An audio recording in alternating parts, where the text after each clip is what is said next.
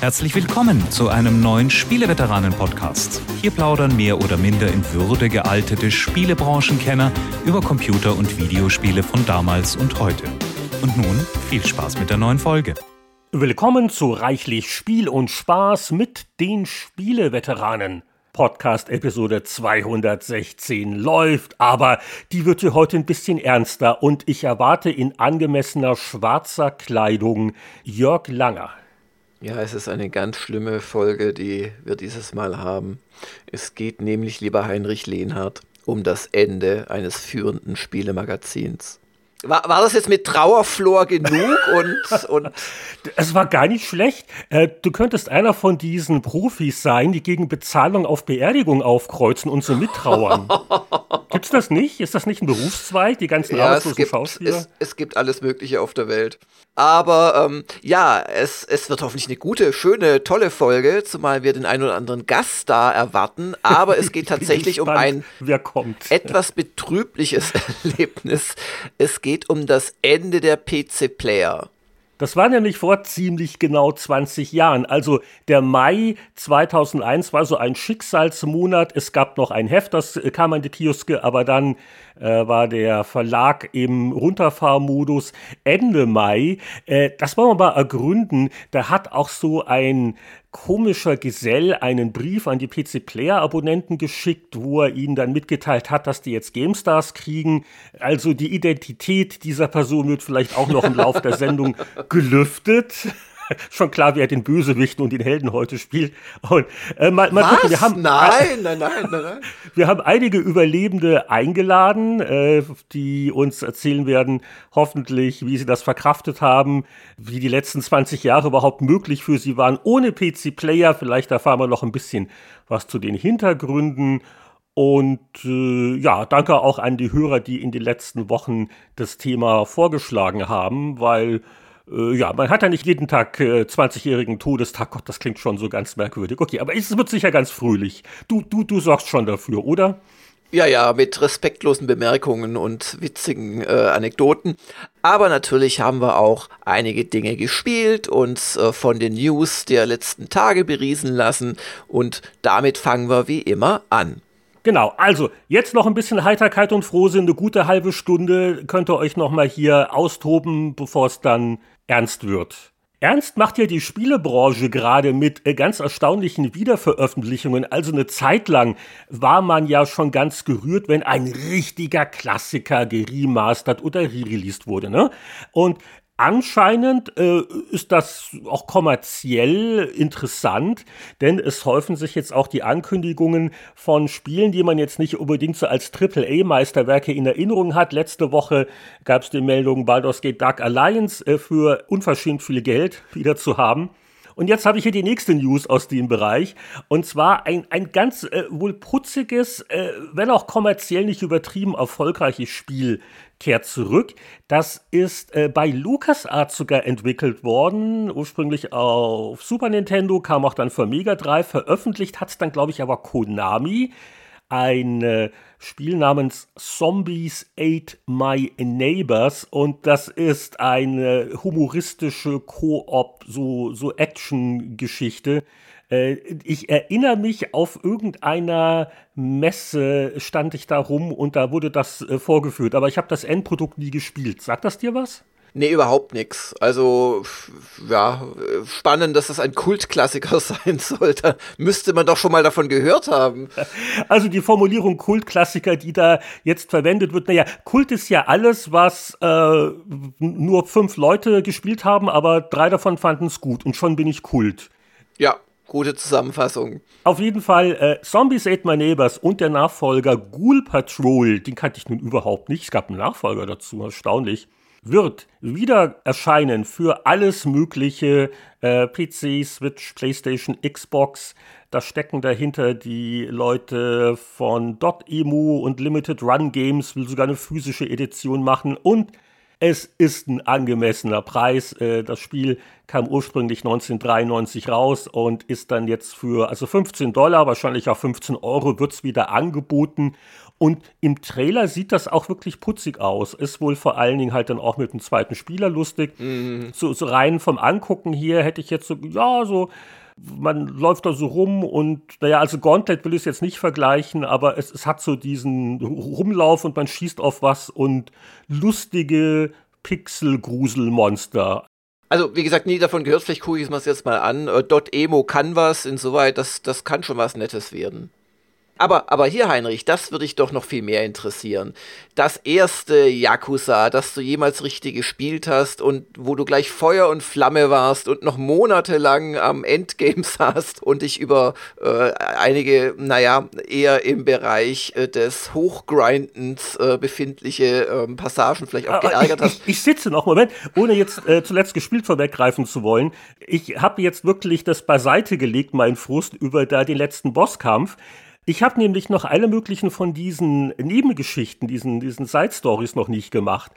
Und, und da bin ich jetzt noch beschäftigt. Ja, also, bist du schon komplett ausgebildet in der ähm, Berufsakademie oder in dieser, in dieser äh, Volkshochschule, die sie da eingebaut Ach, ja, haben? Ja, da war ich auch lange ah, nicht mehr. Ja, also ich, ja. ich mache mach jetzt noch so Sachen wie, das sind ja auch teilweise so richtige äh, Quest-Serien, das kleine Mädchen, das Geld für den Krankenhausaufenthalt des kranken Bruders sammelt, oder? Ja, ja, ja, ja. Also es ist sehr rührend und herzig. Aber äh, zu, zurück zum Thema. Also es beschäftigt mich jedenfalls immer noch. Aber wir, wir, wir reden von Yakuza 7 7. Und das hatte ja bekanntlich als erstes Yakuza, was damals, als es angekündigt wurde, nach einer völlig verrückt doofen Idee klang, sich aber dann echt gut gespielt hat.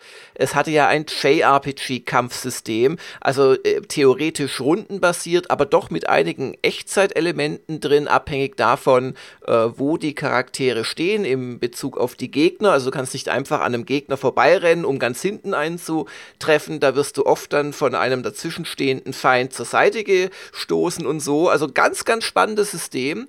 Und jetzt ist es offiziell.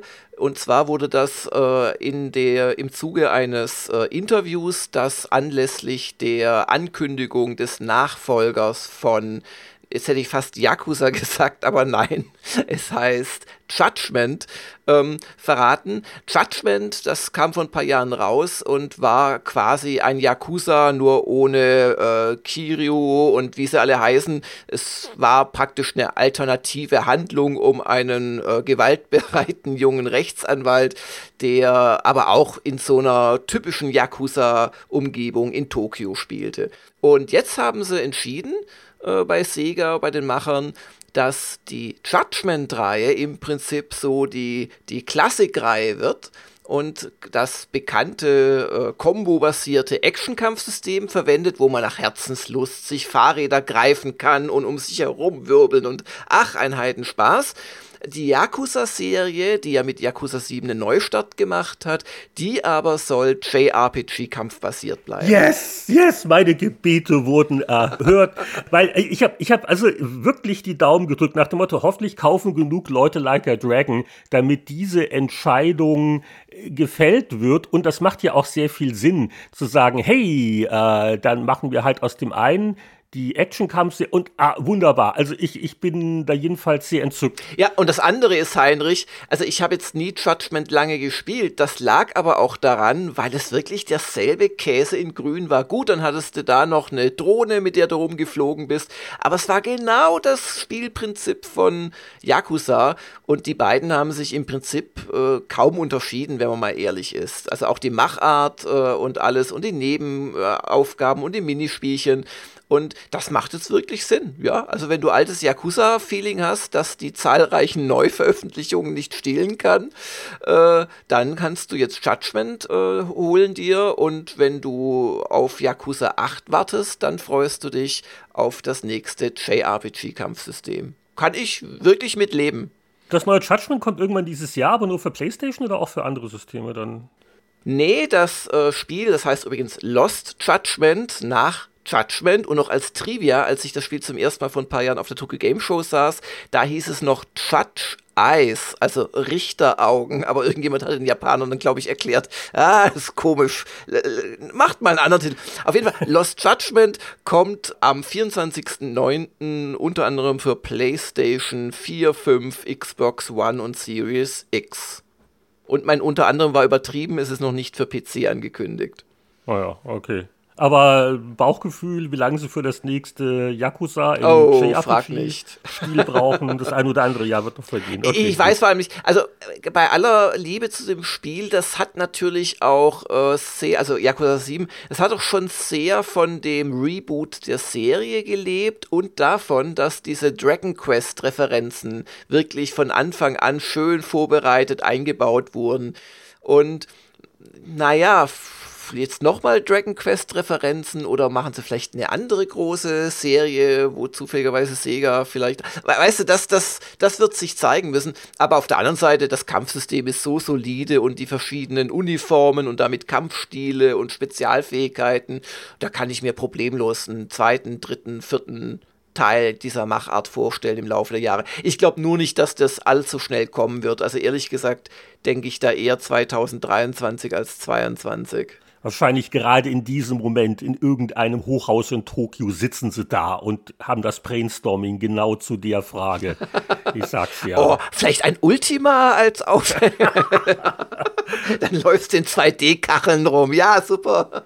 Also so viele News haben wir auch nicht. Ich habe ja schon fast ein bisschen zuletzt gespielt, äh, schon angefangen. Also bei mir merkt man vielleicht, dass es gerade so nichts Großes Neues gibt, das mich äh, beschäftigt weil der andere Titel, den ich vielleicht noch kurz erwähnen möchte, bevor ich an dich übergebe, ist wirklich Resident Evil 4. Ich hatte ja schon erwähnt, äh, so nach den Anfangsschwierigkeiten kommt man ganz gut wieder rein und da, ja, ja, da spiele ich immer so ein bisschen weiter und dann die Erinnerungen, ach, der Bosskampf oder eine Szene, wo dann die Präsidententochter die Treppe rauf und draußen sind die Zombie-Dörfler und der andere Typ ist auch da, der dann gleich wieder verschwindet und dann schiebst du erstmal die Ikea-Regale vor die Fenster damit und dann muss man da schießen und habe ich noch eine Granate und dann so mit der, mit der letzten Patrone äh, ach, na, das, das, äh, es, ist, es ist nett. Also es ist äh, schon gealtert, aber äh, immer noch unterhaltsam zu spielen. Ja, also dann, ich, ich brauche jede Sekunde Redezeit, denn ich werde jetzt von einem Spiel reden, wo man ehrlich gesagt, wenn es nach mir ginge, auch eine komplette Folge mitfüllen konnte. Es begann so, wir machen gerade bei Retro Gamer ein Sonderheft, und zwar ein Sonderheft zur goldenen Ära der Homecomputerspiele. Du hast ja auch einen schönen äh, Artikel schon beigesteuert, alles wunderbar. Wir machen da auch unglaublich viel selbst, also es ist kaum Wiederverwertung drin und viel neu übersetzt und neu gespielt. Und zu diesem Zweck habe ich auch äh, unter anderem mich mit dem Apple II beschäftigt und habe und, und, und, hatte den Plan, Ultima 2 auf dem Apple II neu zu spielen, um das ins Heft zu bringen. Hab also per Emulator, ich besitze keinen Apple II, wir haben nur einen zum Fotografieren hier, aber ähm, im Emulator das zum Laufen gebracht, gespielt, mich gewundert, warum zwar links und rechts mit linker und rechter Pfeiltaste gemacht wird, aber hoch die Eingabetaste ist und runter die, weiß ich, Minustaste oder Slash-Taste. Dann habe ich in die, in die System, äh, äh, gab es ja immer früher bei den Spielen so einen Setup-Zettel, äh, wo drauf stand, wie du es installierst und die wichtigsten Tasten. Da habe ich drauf geschaut und es ist tatsächlich genau so auf der Originaltastatur auch, also mit Return geht man nach oben, naja. Und ich musste aber im Laufe der zwei, drei Stunden, wo ich es gespielt habe, feststellen, dass Ultima 2 ein unglaublich schlechtes Spiel war. Das wusste ich gar nicht mehr in Erinnerung. Ich hatte mit dem Ultima 3 angefangen und 2 dann nur mal so aus Interesse nachträglich gespielt. Es ist, es ist unglaublich. Es funktioniert eigentlich gar nicht als Spiel. Es fängt schon damit an, dass du nach einer Stunde fast alle der acht oder neun Gegnertypen im Spiel gesehen hast, was schon mal echt Langzeit motivationstechnisch nicht das optimale Spieldesign ist. Und es geht weiter damit, dass du tatsächlich eine zufällige einstellige Erfahrungspunktezahl bekommst pro besiegten Gegner. Es ist völlig egal, was für ein Typ das ist. Es wird einfach ausgewürfelt. Und, und, und, und, und. Ich könnte wirklich eine Weile lästern. Also, egal. Also, du hast Ultima 2 gespielt und hast erkannt, Ultima ist überschätzt. Die ganze Serie ist für dich. Ja, nein, nur Ultima 2. und dann habe ich beschlossen, auf Ultima 3 umzusatteln. Und dann wieder dasselbe Spiel, Ultima 3. Es ist nicht einfach, Ultima 3 so ohne weiteres zum Laufen zu bekommen. Äh, vor allem, du brauchst ja für diese Ultimas immer eine äh, Player-Disk, die noch nicht überschrieben wurde. Also wenn du, du musstest dir immer die Spielwelt sozusagen erstmal kopieren auf eine leere Diskette und die hast du dann quasi permanent überschrieben. Und äh, gerade wenn man im Internet-Hüstel irgendwelche Kopien findet, ich habe das Spiel natürlich original auf C64, aber das bringt mir nichts für Apple II, dann hast du oft schon eine gespielte Spielwelt, wo zum Beispiel die Monster schon zu schwierig sind und Schatztruhen nicht mehr äh, äh, voll sind und so. Egal. Hab das also gespielt, mich auch da über den Bedienungsdiskomfort gewundert, aber es ist, also Ultima 3 war das erste gute Ultima. Also da, da ging es dann los, wirklich ein gescheites Spiel zu sein. Aber darüber bin ich dann über einen User-Artikel auf Gamers Global gestolpert, nochmal, von Nox Archaist. Und Nox Archaist ist ein äh, Spiel, das ist jetzt im Frühjahr 2021 rausgekommen. Das wurde auf Apple II programmiert. Und zwar teilweise von wirklichen äh, Könnern und mit, also professionellen Entwicklern, sogar ein, ein, ein Mensch namens Dr. Cat, der schon bei Origin immer an den alten Ultimas mitgewirkt hat als Programmierer, war auch nochmal beteiligt. Und dieses Spiel ist quasi Ultima 5, das letzte von diesen ganz stark kachelbasierten Ultimas, aber mit vielen, vielen Feinheiten schon, äh, aber nochmal weiter gedacht. Und es hat mich ohne Witz das gesamte Wochenende, unter der Woche habe ich jetzt gest, äh, gestern habe ich mich wirklich zwei Stunden nochmal abends damit beschäftigt, aber ich habe eigentlich gerade gar keine Zeit, aber das ganze Wochenende habe ich das gespielt. Das ist der Hammer. Es ist ein Spiel, das auf Apple II läuft. Also du, wenn du dir das kaufst, ich habe mir nur die digitale äh, äh, Variante gekauft, die kostet 20 Dollar. Du kannst aber auch so Collectors Editions kaufen mit physischen Datenträgern oder USB-Stick und so weiter und gedruckte Anleitung. Aber die digitale tut's auch. Da hast du schon eine quasi ein Verzeichnis, wo du, glaube ich, sechs Apple II Diskettenseiten schon vorbereitet hast. Wenn du möchtest, kannst du dir das auf Disketten kopieren, kannst du noch Labels zum Ausdrucken dabei, weißt du, für die alten Floppy Disks oben. Oder du spielst es, das ist gleich mitgeliefert als quasi App, die du nur doppelklicken musst, äh, auf macOS oder Windows halt via Emulator. Und ich spiele es äh, via Emulator, was schön ist, weil du kannst die Geschwindigkeit ein bisschen erhöhen, weil es ist doch recht behäbig, denn dem Apple II wird wirklich das Letzte abverlangt. Sie haben ein bisschen getrickst, es läuft nicht wirklich auf den echten, normalen, weit verbreiteten Apple II-Modellen, sondern du brauchst 128 Kilobyte Speicher und zwei äh, Laufwerke. Ja, aber da, da gab es die Apple-Modelle, an die erinnere ich mich ja noch. Da gab es schon halt die späteren, ja, ja, genau. Aber so auch der 2E noch, der hatte zum Beispiel meistens nur 64 oder waren es sogar nur 48. Egal, auf jeden Hat Fall. Der 2C nicht 128? Das, das ist, das, ja, das ist möglich. Egal, also es gab Modelle, aber es waren eher die seltenen. Und ich bin wirklich hin und weg. Also zum einen äh, ist das halt von der Grafik her wirklich abstoßend erstmal, weil halt diese uralt Grafik mit dieser auch etwas seltsamen Apple II äh, Farbpalette Du musst dich auch dran gewöhnen, dass die, ähm, also in den meisten Emulatoren es mag Emulatoren geben, die das halt äh, unterdrücken, dass halt äh, auch die, die, die Farbverfälschung sämtlicher Buchstaben äh, simuliert wird. Das heißt, du, du musst dich erstmal dran gewöhnen, dass die Buchstaben auch noch lila und grüne Bestandteile haben und nicht nur weiße. Aber es ist wirklich, wirklich fantastisch. Du, du merkst halt einfach, das ist mit Uralttechnik programmiert, aber unter heutigen Spieldesign-Gesichtspunkten. Das heißt, es gibt so eine Art Mini-Tutorial. Das heißt, du hast eine für 8-Bit-Software eigentlich äh, unglaubliche Benutzeroberfläche mit Pop-up-Fenstern, mit Auswahl von äh, äh, quasi Kategorien deiner Leute, mit, mit Cursor und, und Space und Tab. Wenn du dich da mal ein bisschen reingefuchst hast, geht es alles wahnsinnig gut von der Hand. Und du hast vor allem eine total spannende Spielwelt. Es ist echt Ultima in Grün, aber halt eine eigene Story, eine eigene Spielwelt. Es geht darum, dass dich die Königin losschickt zu einer Inselwelt, also zu einem Teil ihres Reichs, wo sich Loyalisten mit Reformisten streiten. Die Reformisten wollen im Prinzip die Königin nicht mehr und ein seltsamer Kult hat begonnen, die Reformisten zu unterstützen und umgekehrt. Und natürlich will der Kult, das merkt man dann nach einigen Spielen, Spielstunden nichts weniger als die völlige Vernichtung der Welt. Und sie wollen Zeichensatz, wo alles weiß ist. Und sie Lila. wollen einen Zeichensatz, okay. der noch mehr Farben hat. Wichtige Rückfragen, bevor wir jetzt ja. zu sehr in die Story-Details abgleiten. Also, äh, welchen Apple II-Emulator nimmst du denn dafür? Weil die wenigsten Hörer haben wahrscheinlich Original-Hardware und Äh, buchstabier noch mal den Namen von dem Ding. Ja, der Name ist das kleine Problem, der sicherlich nicht der Verbreitung helfen wird. Äh, es spricht sich Nox Archaist und es schreibt sich N-O-X A-R-C-H, also wie in Archmage und hinten noch A-Ist, also A-I-S-T. Und das Ganze ist vom 6502 Workshop.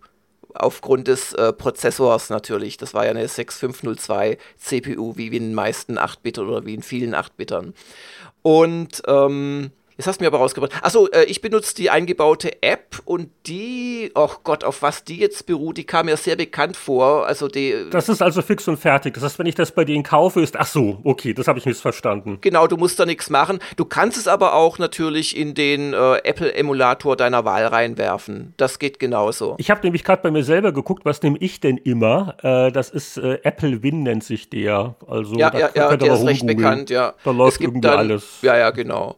Und die Ultimas und, und darum, also es ist wirklich, es ist in, in jeglicher qualitativer, so Programmier- und Vielfalt und quantitativer Sicht ist es wirklich dem Ultima 5, was ja mein Lieblings-Ultima ist, ist es wirklich überlegen vom Worldbuilding, vom Stil her, würde ich immer noch Ultima 5 vorne sehen. Du merkst da einfach, da, da ist von der fünfte Teil einer langlebigen Serie, da ist entsprechend mehr Lore dahinter. Auch Grafik, Stil und, und so Musik und so weiter ist besser gelungen bei Ultima 5. Aber wo Ultima 5 und dann auch 6 und Konsorten echt drunter gekrankt haben, das war, dass sie das Rollenspiel eigentlich immer weniger wichtig genommen haben. Also es gibt ja seit Ultima 3 im Prinzip keine verschiedenen, weißt du, so Rassen und Klassen mehr. In, in Ultima 4 gab es noch acht Klassen, in Ultima 5 wurden die letzten Endes auf 3 plus Avatar zusammengekürzt und danach hat es irgendwie gar keine Rolle mehr gespielt. Hier hast du wirklich unterschiedliche Klassen und Rassen. Hier hast du ein Sammelsurium von, ich weiß nicht, vier oder fünf Dutzend äh, Gegnertypen. Du hast Waffen noch und nöcher. Du hast ein Aufstiegssystem, das interessant ist. Du hast äh, zum einen die Stärke, die bestimmt die äh, ja, Wucht deiner Schläge, aber auch wie viel du an Ausrüstung tragen kannst. Also nicht Inventar, da schreibt das Handbuch schelmisch, ja, wie jede gute Abenteurerparty habt ihr einige Träger angeheuert, die den ganzen Krempel hinter euch her schleppen, aber was du halt am Mann tragen kannst. Dann hast du ein klassenfreies System. Das heißt, jeder kann zaubern, jeder kann äh, schießen auf die Entfernung und jeder kann schlagen. Aber es äh, ist halt schon wichtig, wie du die ausbaust. Und wenn du NPCs aufnimmst, bis zu sechs passen in deine Party, dann haben die natürlich auch schon so eine Grundausrichtung. Und jetzt haben sie halt das alte Problem, dass Magier und, und Diebe oder Assassinen halt eher schwach auf der Brust sind und die ihre ähm, Dexterity, also Geschicklichkeit oder ihre Intelligenz fürs Zauberspruch wirken, steigern steigern und dann kaum Rüstung tragen können. Für die haben sie natürlich spezielle Rüstungsgegenstände. Einen Thief Cloak plus vier, solche Sachen. Naja, auf jeden Fall, ich kann das echt empfehlen. Da steckt wahnsinnig viel drin. Sie haben eine Oberwelt, sie haben Schlösser, sie haben, sie haben keine 3D-Dungeons wie Ultima, sondern sie haben 2D-Dungeons, aber die sind entsprechend groß. Sie haben die taktischen Kämpfe, sie haben ach, x äh, Fortbewegungsmittel. Es gibt allein drei Schiffstypen Typen für verschiedene tiefe Ich, ich, ich habe das Gefühl, ja. Ich habe das Gefühl, als würde dich das die nächsten Tage und Wochen noch beschäftigen. Nach dem Motto, ach liebe Kinder, ihr seid nicht geimpft, das macht die Urlaubsplanung schwierig. Papa hat eine viel bessere Idee, was wir in den Ferien machen. Das wird jetzt durchgespielt. Es hat schöne Texte, es hat Bilder zwischenrein. Also es macht mir wirklich eine Riesenfreude. Es ist knackschwer. Es ist keins dieser Spiele, die skalieren oder dich an die Hand nehmen. Äh, es hat, was mich natürlich, was ich lustig finde, es hat auch diverse Referenzen. Der Richard Garriott spielt offiziell mit als NPC. Dann kommst du auch mal zu ihm und er darf ein bisschen Eigenwerbung betreiben. ähm, auch andere Leute wie John Romero sind drin. Ich glaube, der Steve, äh, wie spricht man ihn aus, den Apple-Erfinder Wozniak? Wozniak, ja, der, der ist ist mit äh, enthalten. Also du merkst auch, die Apple II Community hat das Projekt wirklich unterstützt.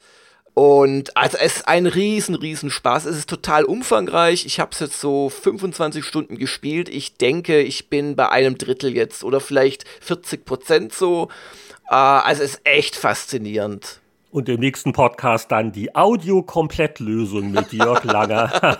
ich kann's, aber Naja, ich zeichne jetzt wieder Dankeschön-Pläne mit und ich mache viele, viele Notizen. Es hat zwar ein Quest-Log, aber es hat halt auch dieses Keyword-System von Ultima. Das heißt, du äh, tippst fleißig mit Ask hm, hm, hm, in der Stadt so und so nach dem Keyword da, da, da. Und das musst du halt wirklich selbst notieren, sonst kommst du ja nicht weit.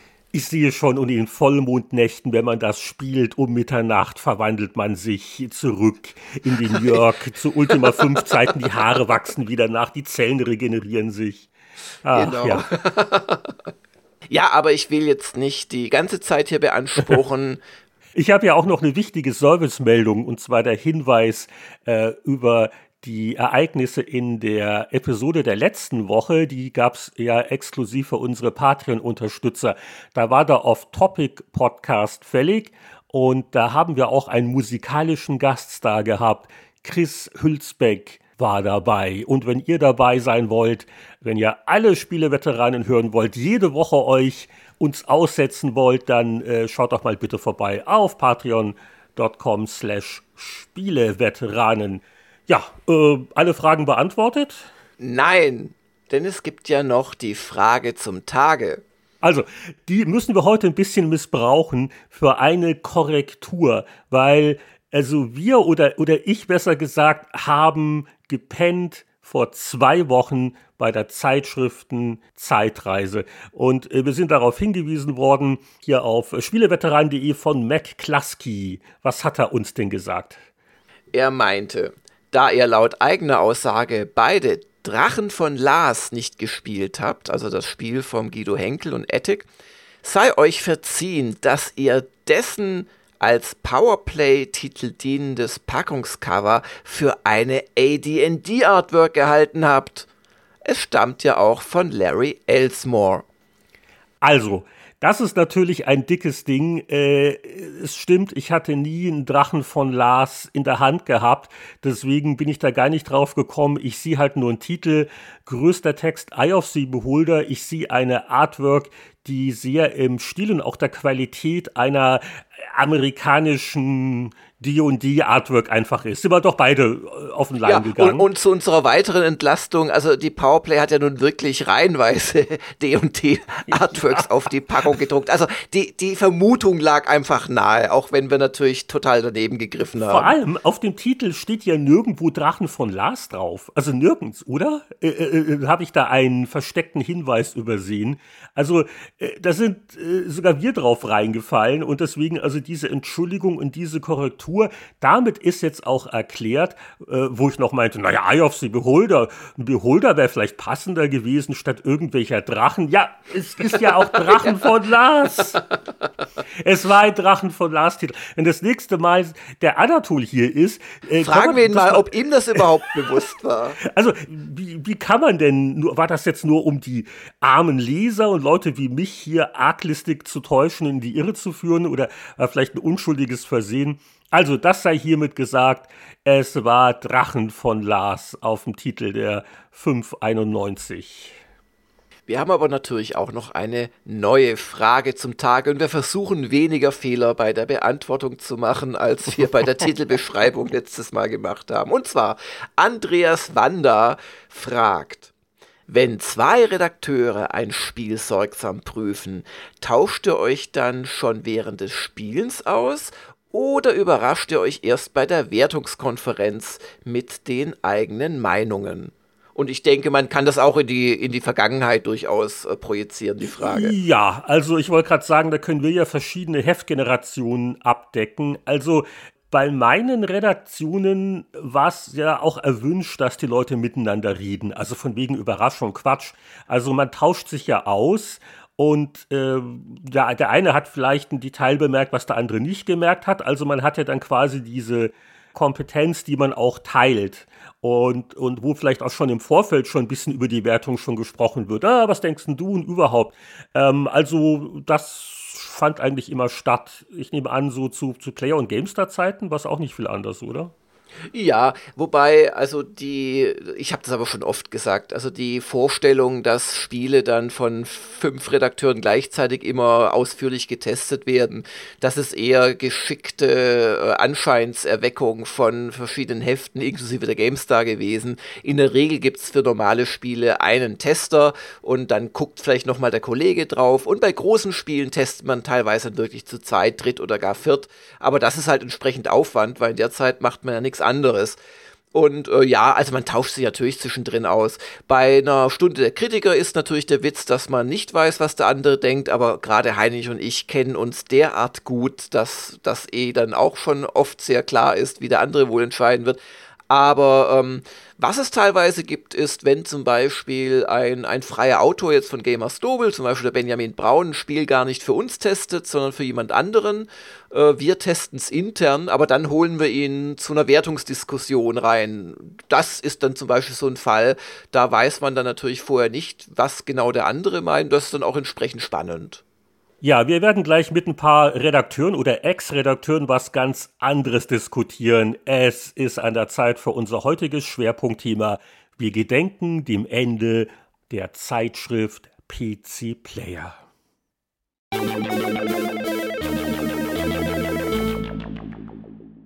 Liebe Gemeinde, wir sind heute zusammengekommen, um dem Ende von PC Player zu gedenken. Vor 20 Jahren Deutschland im Schicksalsmai 2001 und wir haben Zeitzeugen dabei, die in der Redaktion waren, als der Future Verlag die Lichter ausgeknipst und die Rollläden runtergelassen hat.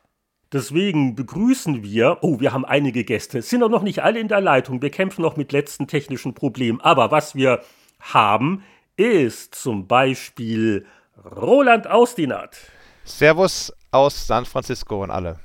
Und erstmals im Spieleveteranen-Podcast, um nicht zu sagen, eine Podcast-Weltpremiere, die Stimme, auf die Deutschland seit 20 Jahren vergeblich gewartet hat. Nun ertönt sie wieder. Ich freue mich auf Manfred Dui. Hallo Gemeinde. Und Manfred Dui war nicht irgendein Manfred Dui, das war der letzte Chefredakteur der PC Player. Er hat das Licht ausgemacht und ist dann untergetaucht, um diesen Schmerz zu überwinden. Äh, Manfred, stell dich doch mal kurz vor. Was ist deine kompakte Lebensgeschichte?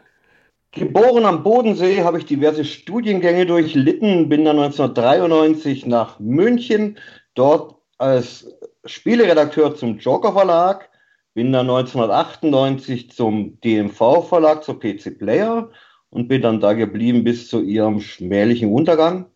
Danach war ich bei diversen äh, Hightech-Unternehmen, bei der Post, dann bin ich ausgewandert nach Ungarn und jetzt bin ich gerade zurück nach Deutschland und im Moment oder seit 15 Jahren arbeite ich als wissenschaftlicher Ghostwriter.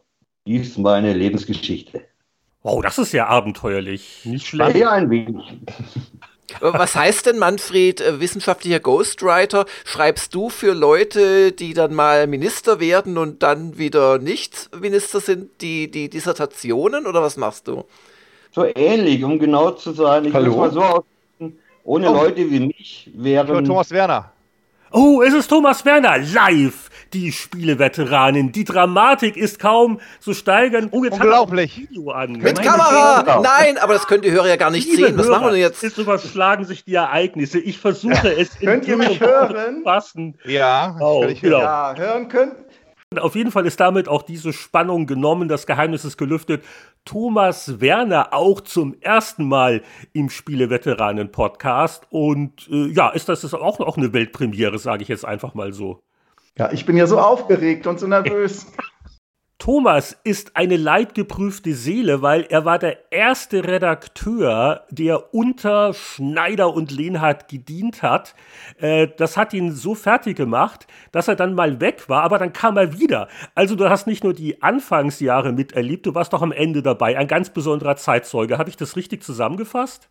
Ja, unbedingt. Und dieses Prinzip, ähm, mehrere Chefs, ein Mitarbeiter, das verfolgt mich in gewisser Weise bis heute. Das ist ja das Trichterprinzip, nach dem inzwischen Unternehmen strukturiert werden. Und äh, ja, war aber eine spannende Zeit schon damals und äh, zum Schluss auch. Also beide Chefs sind ja jetzt dabei. Da, deswegen kommen jetzt auch von mir keine großen Enthüllungen, weil ich weiß, der eine Chef, der kann alles rausschneiden und der andere Chef ist auch dabei. und, äh, äh, Thomas, du musst uns aber auch kurz sagen, was hast du in den 20 Jahren seit diesem schweren Monat Mai gemacht? Du, du hast ja was Ordentliches gelernt und du hast dich ja quasi dank SimCity-Tests in deinen Job so auch rein befördert. Ja, so ungefähr. Also ich bin tatsächlich ausgebildeter Diplom-Ingenieur für Städtebau und Stadtplanung, ähm, arbeite aber schon seit längerer Zeit äh, im Bereich öffentlicher Personennahverkehr. Eine Zeit lang war ich in Karlsruhe Angebotsplaner und dann bin ich dann wieder nach München zurückgekehrt äh, und äh, bin dort inzwischen Ah, stellvertretender Fachbereichsleiter für Gedöns sozusagen, für alles Mögliche in, äh, in der Infrastruktur. Oh, jetzt das heißt, bin wenn ich ja kommen, dann wir dich dann, dann irgendwie belangen, wenn der Bus nicht kommt oder die, die MVV, ja. die, die, ja. die S-Bahn äh, aussetzt. MVV, nein, nein, nein, nein, also Regionalbus und S-Bahn bitte nicht, aber U-Bahn, Bus und Tram für München ja. Okay. Ähm, und äh, im Zweifelsfall, ähm, weil ich habe ja gerade das schon angesprochen, das Trichterprinzip, also viele Chefs, die nie Verantwortung tragen äh, und äh, unten dann die Mitarbeiter, also im Zweifelsfall ja, habe ich immer Schuld. Sehr gut.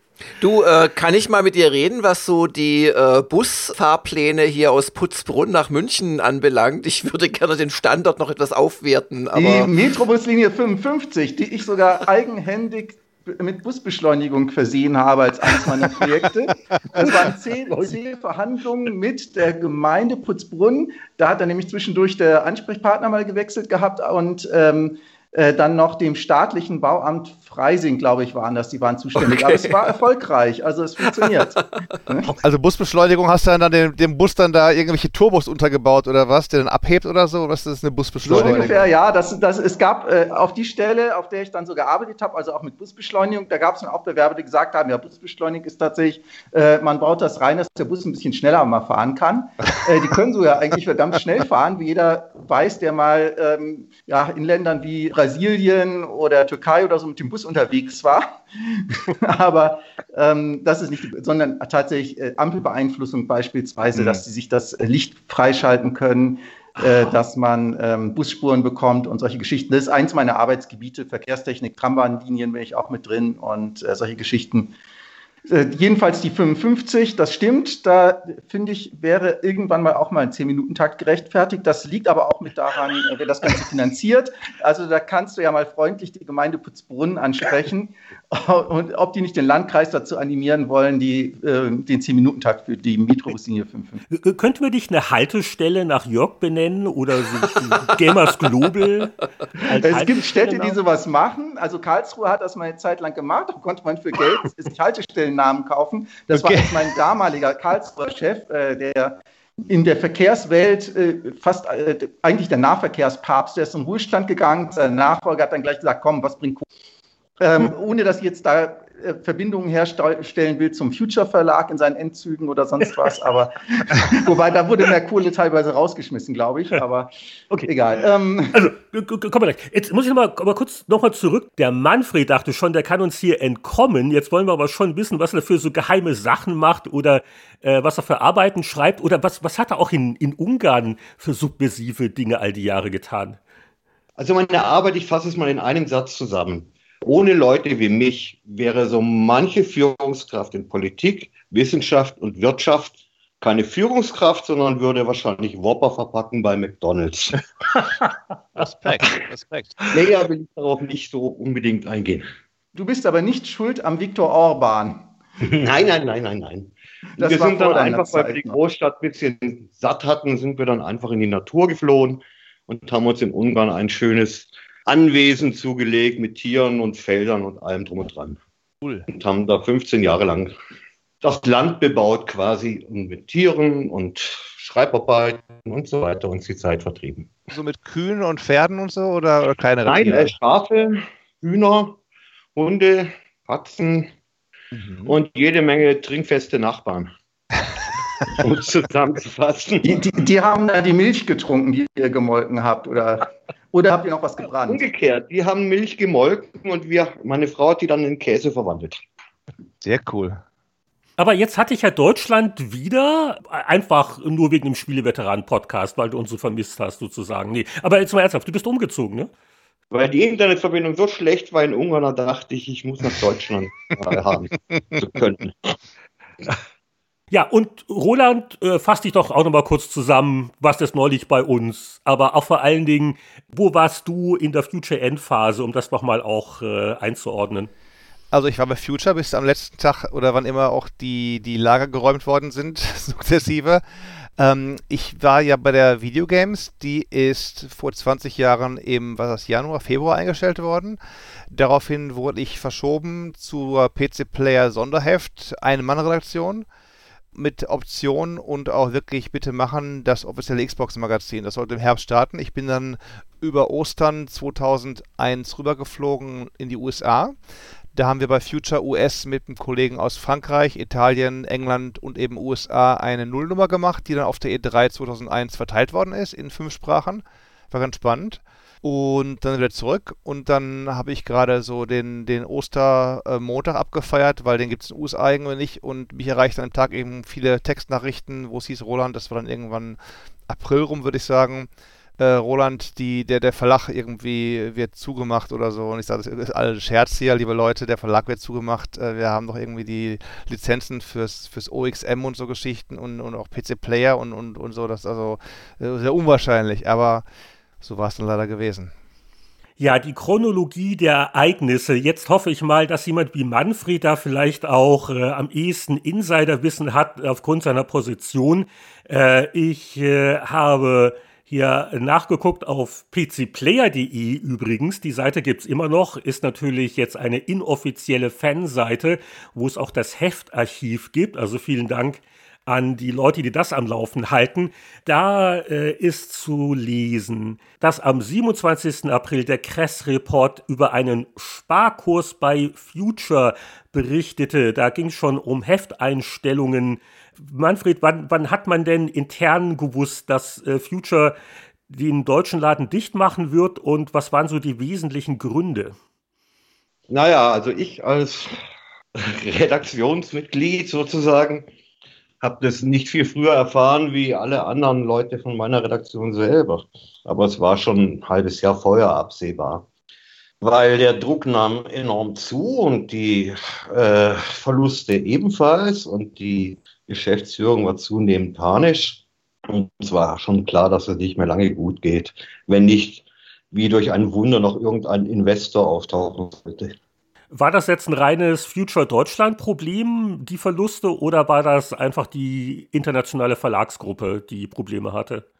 Im Zuge der Finanzkrise hat der gesamte Future Verlag, also auch USA, massive Finanzschwierigkeiten gekriegt. Und der Börsenkurs ist in den Abgrund gestürzt. Und der Future Verlag USA hatte vor allem zwei Dependancen in England und in Deutschland. England hat noch viel, viel höhere Verluste gemacht als wir weil da die praktisch schon länger existierten und auch durch die gemeinsame Sprache enger verbunden waren mit den Amerikanern und die Amerikaner nur noch eine Dependance in Europa aufrechterhalten konnten finanziell, mussten halt die Deutschen, sprich wir, dran glauben. Und die Franzosen und die Italiener, also die beiden, beiden anderen Länder auch nochmal. Ne? Die haben also so ein bisschen Politik war da sicher auch dabei. Jetzt sagt man, äh, dass die PC Player zuletzt etwa 90.000 Hefte verkauft hat. Deckt sich das mit deinen Erinnerungen? Was war es denn am Ende?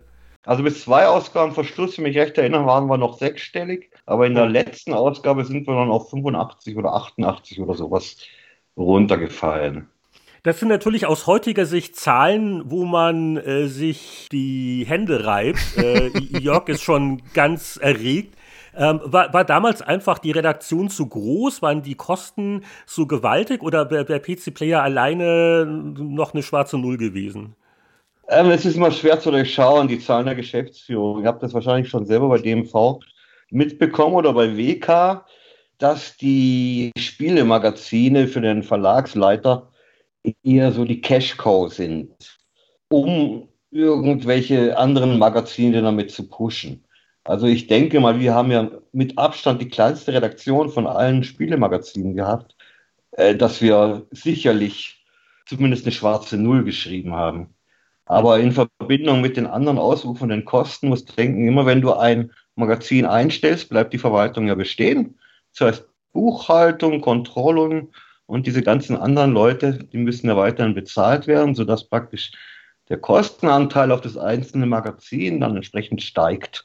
Hm. Also je weniger Magazine, desto mehr äh, Geld muss erwirtschaftet werden, um den Verlag tragfähig zu halten. Und die, die Magazine wurden ja erst T3, dann Videogames, dann Powerplay, wurde ja eins nach dem anderen eingestellt. Und entsprechend hoch war dann auch der Kostendruck auf das einzig verbliebene Spielemagazin PC Player. Mhm. Äh, Thomas, äh, kannst du dich erinnern, wie war das, als du als Redakteur das erfahren hast? Hattest du ähnlich wie Manfred auch schon Vorahnungen, dass es zu Ende geht? Gut, also richtig erfahren habe ich das zufällig. Da war ich zu dem Zeitpunkt auf einer Reise. Ich erinnere mich nicht mehr, ob Dienstreise oder ein paar Tage mal äh, frei. Kam zurück. In meinem Briefkasten lag ein Einwurf, ein Schreiben in dem mir dann die freudige Botschaft dann mitgeteilt wurde, dass, äh, dass der Verlag eingestellt wird und ich meinen Job verliere. Ähm, ja, in dem Augenblick kam es natürlich überraschend. Also so unmittelbar ähm, rechnet man natürlich nicht damit, dass man kurz mal zwei, drei Tage weg ist und schon hat man keine Arbeit mehr.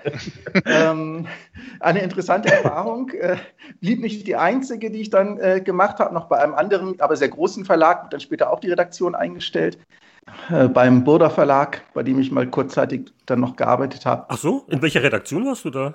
Ähm, ja, ähm, äh, das nannte sich äh, Gamblex. Okay.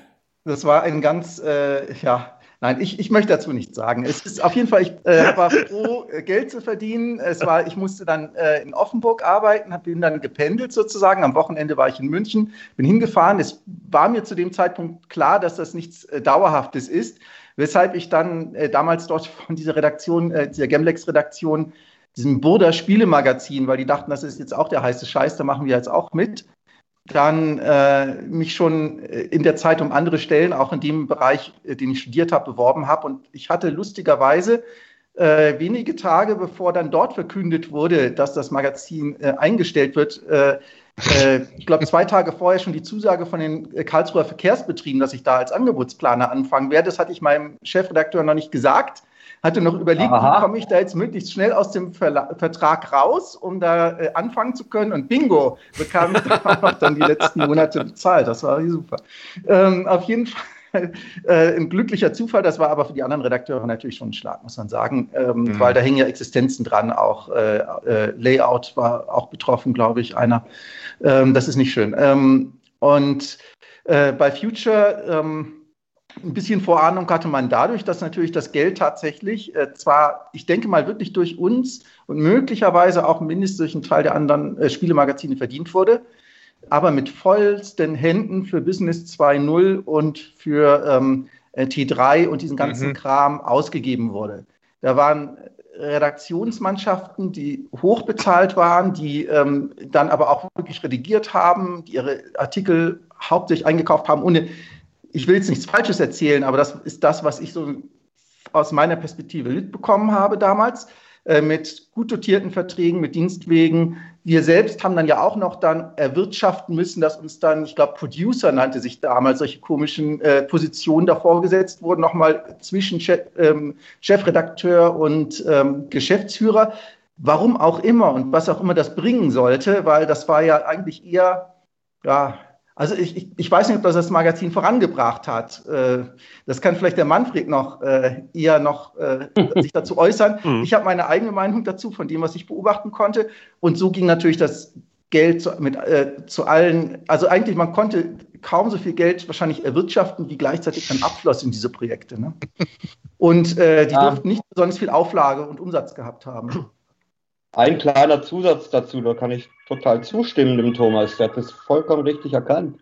Doch in den letzten Wochen unserer Existenz hat sich die Geschäftsführung damit amüsiert oder dafür interessiert, neues Mobiliar, ergonomisches für die gesamte Redaktion im Designer-Look anzuschaffen. große Pläne von Architekten, wie sie den großen Raum umbauen, mit wahnsinns teuren Designer-Möbelstücken, die anscheinend die Arbeitsproduktivität erhöhen.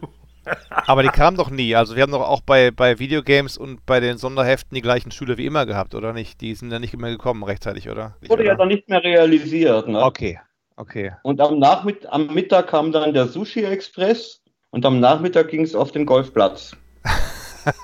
Also äh, wohl eine Fülle an Faktoren, äh, so vom, von der Effizienz des Managements her war es wohl nicht ganz optimal. Auf der anderen Seite, äh, gut, wenn man sagt, äh, 90 bis 100.000 verkaufte, Jörg, was hat denn die GameStar vor 20 Jahren etwa verkauft, Pi mal Daumen, um Vergleich zu haben? Naja, das war ja 2001, das, da müssten wir schon so bei 200.000 plus gelegen haben, wenn nicht sogar noch ein gutes Stück drüber, 260 oder 270.000. Und wir hatten definitiv einzelne Quartale, wo wir schon die 300.000 überschritten hatten in dem Zeitraum.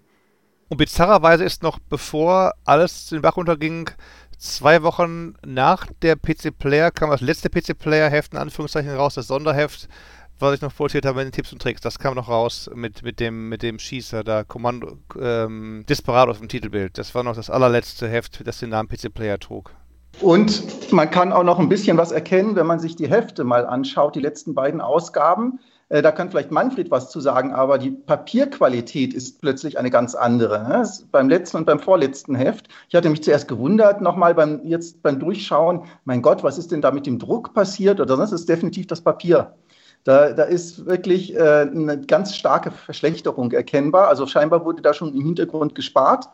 Und da haben auch solche Aktionen, die es ja noch im Ende des Jahres davor noch gab, wo dann noch mühsam äh, eine 13. Ausgabe noch zusätzlich produziert wurde. Richtig, ähm, der eine oder richtig, andere richtig. wird sich noch erkennen, wie wir auf den Fahnenfleisch da gegangen sind, wo dann die Redaktion mit der frohen Botschaft überrascht wurde, weil es so schön läuft, dürft ihr sogar noch mal schnell noch ein 13. Heft noch dieses Jahr produzieren ähm, ja, also so, damit wurde wahrscheinlich auch nochmal extra Geld verdient, aber das hat halt uns nicht gerettet. Das wurde dann woanders eben wieder ausgegeben. Das ist richtig. Das mit dem Papier wurde mir auch nicht gesagt, was, was wichtig ist, weil das Layout und die Farbtiefe auch eine Frage des Papiers sind. Also die Sättigung bei mhm. Papiersorte ist eine andere. Und uns wurde das überhaupt nicht gesagt, sondern witzigerweise habe ich das von einer anderen Redaktion erfahren weil unsere Geschäftsführung nämlich mit anderen Geschäftsführungen gerne einen Trinken ging und die ja das erzählt hat und diese andere Geschäftsführung hat es ihren Redakteuren erzählt und diese Redakteure haben es dann mir erzählt. Und so habe ich das in Erfahrung gebracht. Und es hilft im Heft auch nicht, wenn du halt dann hinterher diese, diese, diese Löschpapiere hast, die eben die Tinte so aufsaugen, dass alles absäuft von der Helligkeit her. Das ist natürlich blöde. Dann freundliche Leser auch nicht drüber. Und dann machen sie es einmal mit und beim nächsten Mal sagen sie, nee, weißt du was, also ist mir noch zu, zu billig oder so. Das ist nochmal ganz beschleunigt. Man will sparen, aber im, im Endeffekt macht man das, das erreicht man genau den, den umgekehrten Faktor der ganzen Sache. Genau, so ist es. Also in einem Horrorfilm würde man sozusagen rückblickend sehen, das sind doch die klaren Warnzeichen gewesen. Warum haben die nicht ja. reagiert? Warum standen den Redakteuren nicht schon die Haare zu Berge, sondern sie haben hm. fleißig weitergearbeitet und noch bis zum letzten letzten Tag ihre Überstunden geschoben, aber so war es dann eben. Aber nochmal zurück zum Kalender. Also, Ende April ist ziemlich klar, bei Future Deutschland gibt es große Probleme. Am 2. Mai war der offizielle Erstverkaufstag der letzten PC-Player dieser Ausgabe 6 2001, die am Ende ja noch eine Vorschau hatte. Ich glaube, der Vorlauf war damals so zwei Wochen, wenn nicht gar drei Wochen. Das heißt, eure Deadline war im April gewesen, als die Welt noch in Ordnung war. Und dann, und jetzt wollen wir gleich die Lücken füllen, am 30. Mai, das ist das Datum eines Briefs, auf dem ein Chefredakteur eines anderen Magazins die PC Player Abonnenten darüber informiert, dass sie ab sofort eben die GameStar kriegen. Also, vielleicht kann uns dieser Zeitzeuge berichten, wie das denn bei IDG lief. Wann hat man das mitgekriegt? Wann hat man darüber gesprochen, die PC-Player-Abonnenten äh, zu erwerben? Und hat man je daran gedacht, vielleicht die PC-Player weiterzuführen? Also ich bringe das jetzt nicht mehr auf Tag und Woche zusammen, aber ich glaube mich zu erinnern, dass ich das im April schon mitgekriegt hatte. Und es würde mich jetzt ehrlich gesagt auch nicht wundern, wenn da Geschäftsführungen miteinander reden in dem Moment, wo halt die eine weiß, sie will nicht mehr oder es geht nicht mehr. Und dass es dann andere Verlage natürlich unter Geheimhaltung und so weiter tatsächlich wissen, bevor das dann die eigene Mannschaft weiß. Das ist das ist irgendwie ein bisschen fies und doof, aber das würde ich jetzt mal nicht ausschließen in dem Fall. Und dann ähm, ist halt bei IDG, wie schon zwei Jahre, glaube ich, vorher beim Joker, da haben wir ja auch die Abos gekauft. Oder was heißt gekauft? Man, man verpflichtet sich ja dann eher, die weiter zu liefern und hofft halt, dass dann die bestehenden Abonnenten zumindest zum Teil dabei bleiben. Und dann hat man halt überlegt, macht das Sinn? Ich glaube mich auch erinnern zu können, dass wir tatsächlich, also ich bin mal gefragt worden bei IDG, ähm, würde es denn Sinn machen, äh, irgendwie das Heft weiterlaufen zu lassen? Wie könnte das aussehen? Da habe ich auch irgendwas dazu, ja, zurückgeschrieben, aber das war dann, ist nicht weiter verfolgt worden. Also da ging es dann auf einmal dann nur noch um die, um die Abos. Und ähm, ja, doch, doch. Ich, jetzt, wo ich drüber rede, ich erinnere mich tatsächlich, da ging es wirklich darum, ob man nicht irgendwie die beiden Redaktionen hätte parallel laufen lassen und so weiter. Aber das, mein Gott, so Sachen werden wahrscheinlich erwogen und dann auch wieder zu den Akten gelegt. Auf jeden Fall war dann halt das. Oh, Jörg hätte eure Arbeitsplätze retten können, aber er hat nicht leidenschaftlich genug dafür plädoyiert. Jetzt kommt's raus. Nee, da, da hatte ich ja nichts zu melden. Nee, nee. Also das Einzige, was ich dann wirklich gemacht habe, also und das, das ist auch, also da habe ich auch, was den Kauf anbelangt, nichts nix irgendwie mitentschieden. Ich, ich war ja der Chefredakteur von GameStar, aber ich, ich habe ja nicht jetzt wirtschaftlich da Verantwortung gehabt für den Verlag. Ich weiß aber, dass da der Vertrieb mit der Geschäftsführung sehr viel diskutiert hat und ich durfte dann quasi diesen Brief schreiben, wo dann den ja völlig überraschten äh, PC-Player-Abonnenten möglichst viel Honig ums Maul geschmiert worden ist, natürlich. Der, der, ist aber durchaus gefühlvoll, muss ich mal sagen. Im Rahmen der Umstände finde ich den eigentlich gut formuliert. Ja, ich finde ihn auch sehr schön manipulativ und gelungen, aber ähm, natürlich geht es letzten Endes darum, möglichst viele äh, von den bestehenden äh, Abonnenten abzuhalten, äh, das gleich zu kündigen, sondern sich es erstmal anzuschauen. Und dann haben wir denen ja noch eine äh, spezielle, war es eine CD oder eine DVD produziert, und halt auch ihnen versprochen, ihr werdet auch weiterhin solche Geschenke bekommen. Ich glaube, das gab es dann noch einmal oder so, auch nochmal so eine Special-CD, dann war das auch vergessen. Geschenke. Geschenke, genau. Und Glasperlen.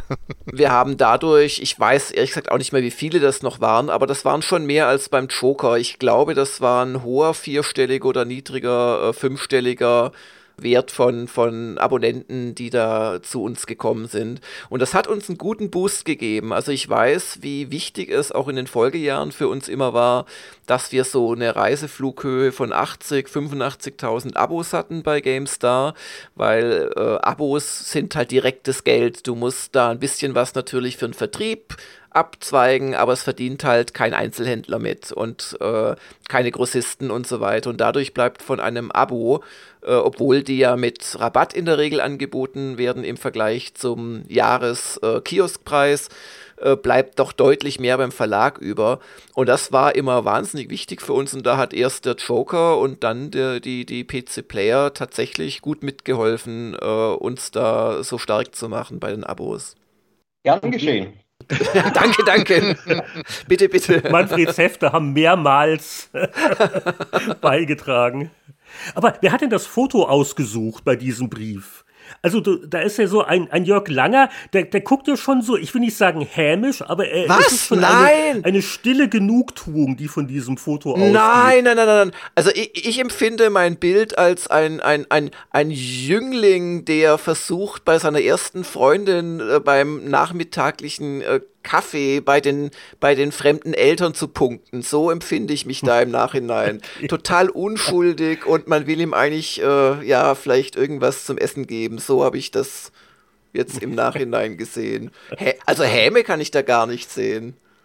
Äh, wenn ich das noch ergänze. Schade, ein Freiabo für ehemalige AC-Player-Redakteure gab es aber dann auch nicht, um uns dann willkommen zu heißen in der warmherzigen, großen GameStar-Gemeinde. Aber Ja, schade. Ja, du, selbst der Gründungschefredakteur der GameStar kriegt seit Jahren kein äh, Printheft mehr zugeschickt. Also insoweit, da, da muss man mit leben, glaube ich. Da sollte man nicht allzu sehr weinen. Alles, ja, hat alles nichts mit Emotionen zu tun. Ich weiß, das ist alles Geschäft. Es war halt auch der allgemeine Trend, ne, diese Wahnsinnszahlen. Ich glaube, äh, PC Games und GameStar waren bei knapp 400.000 äh, in ihren höchsten Zeiten. Das war gar nicht mehr zu erreichen, weil nämlich das Internet langsam aufkam und du als Printmagazin gegen, gegen das Internet überhaupt keine Chance hast. Das sieht man jetzt auch, ich weiß gar nicht, gibt es die GameStar überhaupt noch? Ja, ja, Games? sicher. Welche Auflage haben die denn? Äh, da müsste ich jetzt auch nachgucken, aber es äh, sind nicht mehr so viele, wie es da vor 20 Jahren waren. Ich weiß, in England ist es so, Manfred, die, die Edge, die ja immer deutlich weniger als die PC Gamer gehabt hat, die Edge hat inzwischen mehr Abos als PC Gamer UK. Also das sollte dir was sagen. Mhm. Das gönne ich denen, weil es ist ein Supermagazin. Wir dürfen auch nicht vergessen, die, die Computerbild-Spiele kamen auch noch raus zwischendurch. Die hat auch noch mal kräftig reingeschlagen. Viele Leser sind weg, die sagten, okay, was ist uns egal, ob das Heft doll ist oder nicht, wir kriegen halt immer eine Vollversion, was ja auch dann die PC-Player mehr Kosten, äh, bei, bei, der Player mehr Kosten verursacht hat. Wir mussten immer eine neue Vollversion einkaufen. Es gab zu Höchstzeiten drei Varianten von der PC-Player. Einmal ohne alles, mit CD, mit, mit CD Vollversion. und Vollversion ja, noch irgendwie und das ist auch nochmal wieder Kostenfaktor 3 zu produzieren, 3 zu platzieren im Handel. Der der, der Kunde sagt, was kaufe ich denn hier und so. Also das waren schon Entscheidungen teilweise, wo man denkt, na, na, Du nennst da, glaube ich, auch den Hauptpunkt, Roland. Es hat ja ein unglaubliches IVW-Explosionswachstum stattgefunden, so Ende der 90er, Anfang der 2000er. Aber es haben sich auch immer mehr Hefte das teilen müssen. Du hast die Computerbildspiele erwähnt, die Games, die GameStar. Es gab ja bis vor ein paar Jahren vor dem Moment noch den PC Joker. Dann gab es auch so Hefte, die so tangiert haben, Bravo Screen Fun und Co die jetzt nicht PC direkt Action. PC Action natürlich, dann irgendwann die PC Games Hardware auch und, und eine PC-Player. Und das war einfach verdammt viel, was da auf dem Markt unterwegs war. Und äh, ja, ist dasselbe Spiel dann fünfmal äh, etwas anders beschrieben zu bekommen, da hört auch beim größten Fan dann, glaube ich, irgendwann die Zahlbereitschaft auf. Und das auch noch mit dem aufkommenden Internet, wo alles umsonst war. Das, das darf man nicht vergessen. Wie hat sich ein, ein großes Kaufargument für Magazine war zum Beispiel immer die Beilagsidee mit den ganzen Patches und wenn du die im Internet umsonst und sofort kriegst, ne, mm. dann fällt dieses Kaufmann natürlich weg. Demos, na klar, na klar. Tipps Demos, und Tricks, ja. Players Guide, ne? Lösungen wurden ja auch durch Richtig, das Internet auch. immer weniger wichtig. Gab's alles für lau im Internet dann, ne? Mm. Und viel schneller. Aktueller, in Anführungszeichen, ne? Nicht vier Wochen warten, sondern immer sofort, wenn es rauskam, klar, klar. Ich kann mich zum Beispiel erinnern, die Powerplay hatte in ihren letzten Ausgaben noch so mehrteilige Tests und Geschichten über, über oh ja, oh ja. oder so, wo ich dachte, mein Gott, im Internet ist es schon längst Vergangenheit. Und die mhm. bringen in einem Monat den zweiten Teil von der Gabriel Knight Story. Ne? Das ist einfach. Richtig, richtig. Mehrteilige Tests, richtig, richtig. Also, das ist mal irgendwann eine eigene Sendung wert, die letzten Tage der Powerplay. Das, ja, da waren auch so ein paar Merkwürdigkeiten. Aber zurück zur PC Player Redaktion. Wie habt ihr denn PC Player empfunden? Was war das Besondere an PC Player in redaktioneller Hinsicht? Wie habt ihr euch versucht, gegenüber den stärkeren Marktteilnehmern abzusetzen? Äh, Manfred, du hast da sicher auch viele Papiere oder Konzepte geschrieben. Wie war denn das so? Ähm, naja, wir waren sehr viel kleiner und damit auch sehr viel wendiger und waren auch viel eventuell, das spekuliere ich jetzt nicht ganz so dem Diktat der Werbeanzeigenabteilung unterworfen, weil es einfach bei uns etwas anarchistischer war. Also ich kann mich an kein Diktat der äh, Werbeanzeigen erinnern. Also da spekulierst du bei der GameStar zumindest äh, ein bisschen falsch, Manfred. Also es war, es wurde kein Druck ausgeübt auf die Redaktion, irgendwelche Wertungen zu machen, das nicht.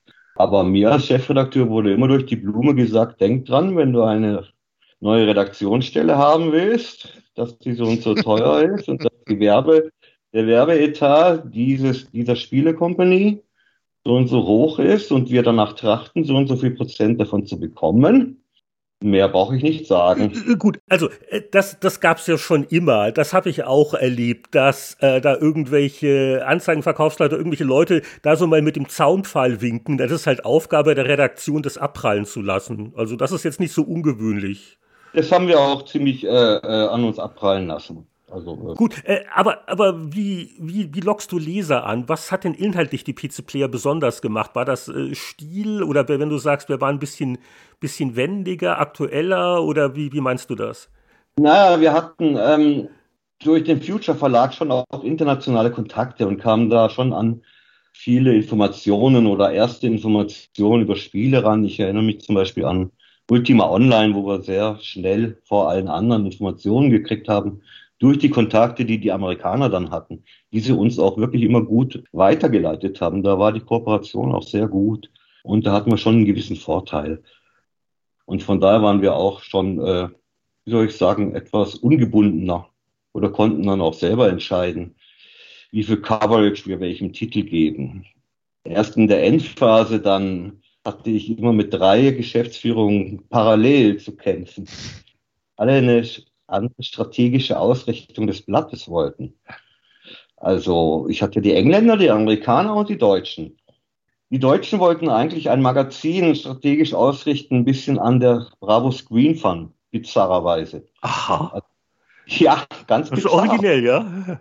Ja, äh, mit möglichst viel Preisausschreiben und Wettbewerben. Zum Beispiel ist deswegen auch im letzten äh, PC Player ein Kreuzworträtsel drin, wo man dann einen Rechner gewinnen kann und irgendwelche Aktionen zusammen mit Burgerketten und sowas, wo man dann Hefte auslegt.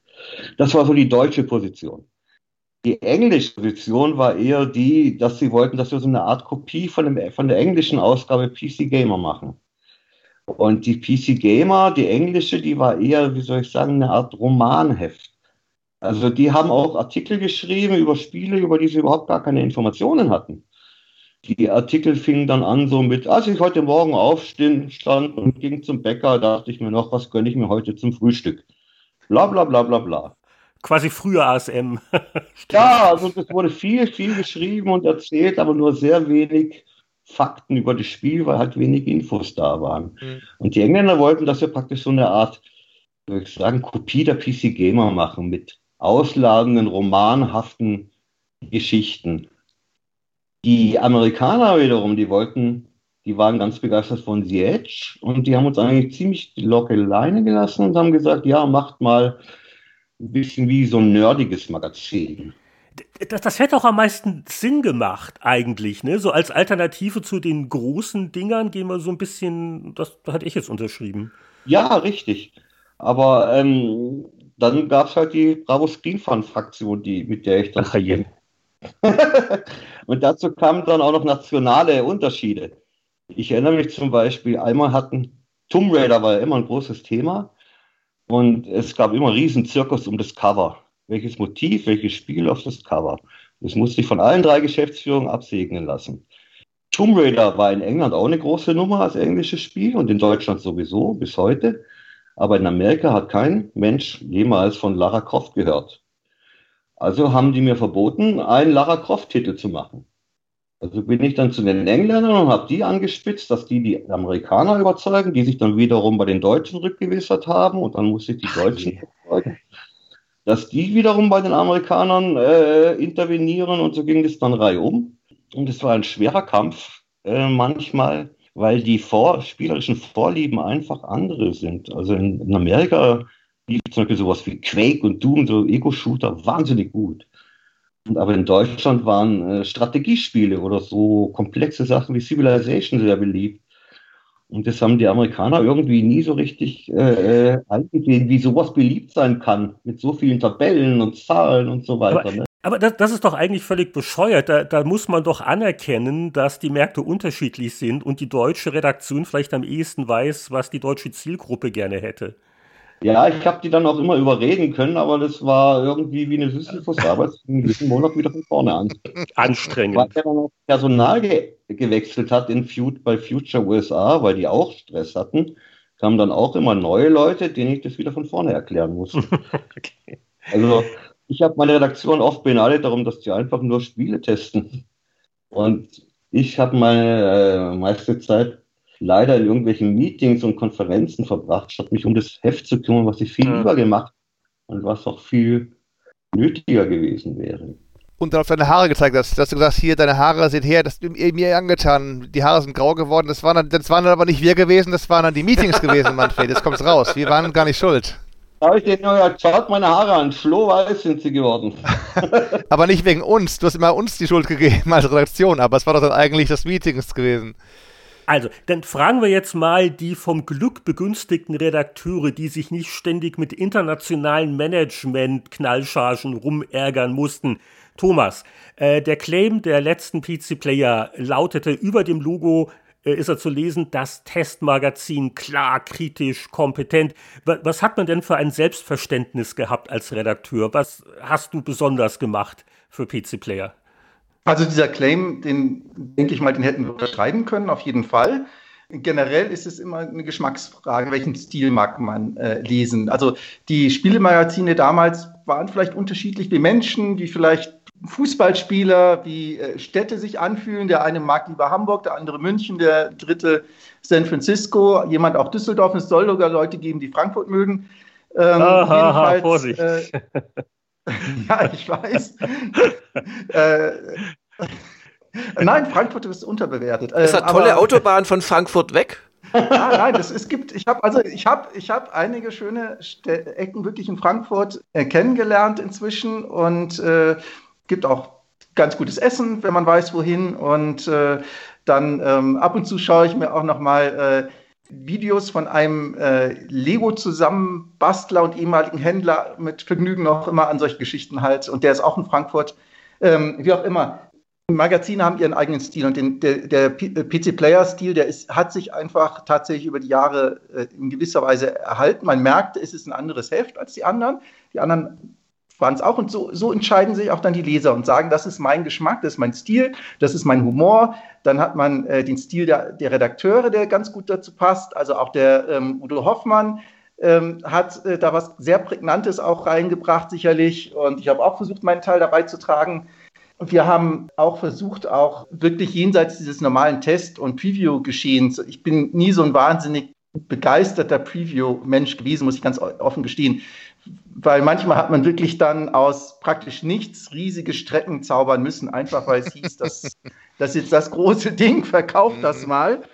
Äh, da fand ich die Tests eigentlich äh, ähm, wirklich äh, schön handhabt. Ich, ich verstehe übrigens auch im, im äh, Nachgang, ich war immer ein großer Verfechter des, äh, des Wertungssystems mit dem 100er-System.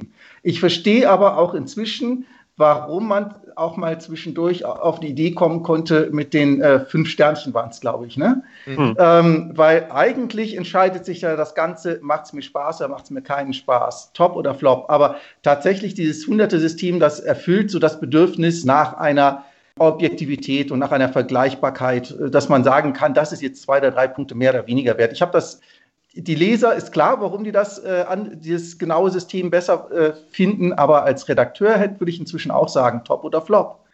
Und äh, was diese Wertungen betrifft, den Wertungsdruck, das würde ich nicht so unterschreiben. Also ich, es gab vielleicht ein, zwei Fälle, wo es mal Nachfragen durch den Chefredakteur gab, ob man das Spiel nicht doch vielleicht so gut findet, dass man es ein bisschen höher noch bewerten könnte, möglicherweise. Äh, in der Regel ist aber sowas nicht passiert und beziehungsweise wir haben auch wirklich Spiele abgewertet, auch wenn wir wussten, dass da äh, die Unternehmen eigentlich eine ganze Menge Herzblut Blut drinstecken haben oder aber im Hintergrund auch Rambazamba machen. Also wir äh, haben uns da nicht die schlechten oder die, die faire negative Bewertung von nicht äh, von Spielen, die Geld einfach nicht wert waren, da nicht nehmen lassen. Ne? Was schön war, wenn man sich wirklich dann an äh, Specials austoben konnte. Und das, denke ich mal, hat einen gewissen Mehrwert auch erzeugt. Ähm, sei es jetzt, dass man äh, bestimmte Rubriken drin hatte, wie zum Beispiel der bizarre Anwendung und solche Geschichten. Das hat mir auch immer Spaß gemacht, sowas da zu verfassen. Und der Udo gehörte da auch zu denen, die da schön was verfasst haben dazu. Oder äh, dann, äh, zum Beispiel habe ich auch mal ein ganzes Special gemacht über Spieleverpackungen, wo auch schon absehbar war, ja, dass die Spieleverpackungen vielleicht nicht mehr die große Zukunft haben werden und dann einfach mal einen Rückblick auf die Geschichte äh, der Spieleverpackung, die verschiedenen Phasen, die verschiedenen ja, Arten, wie, sie, äh, wie Spiele präsentiert wurden. und die Philosophien, die dahinter steckten. Oder auch jetzt in der letzten Ausgabe, glaube ich, war eine längere Strecke drin von mir über äh, Take Two. Ich habe es hier gerade, das Schattenreich ist das überschrieben, über eigentlich eine Take Two Interactive, über eine, ja, eine Art Hidden Champion damals, den nicht so viele Leute so groß eingeschätzt haben, wie er damals zu der damaligen Zeit eigentlich war. Also sowas war ein Mehrwert, den wir versucht haben zu bieten. Und wie gesagt, das ist einfach eine Geschmacksfrage. Also ähm, ich persönlich muss ich gestehen, Manfred vergib mir, aber ich war kein Joker-Leser. Und äh, ja. jetzt kommt raus. Ich habe die, hab die typische Schiene wirklich gemacht über Happy Computer, eigentlich ganz am Anfang sogar noch Telematch, wenn das jemand noch kennt.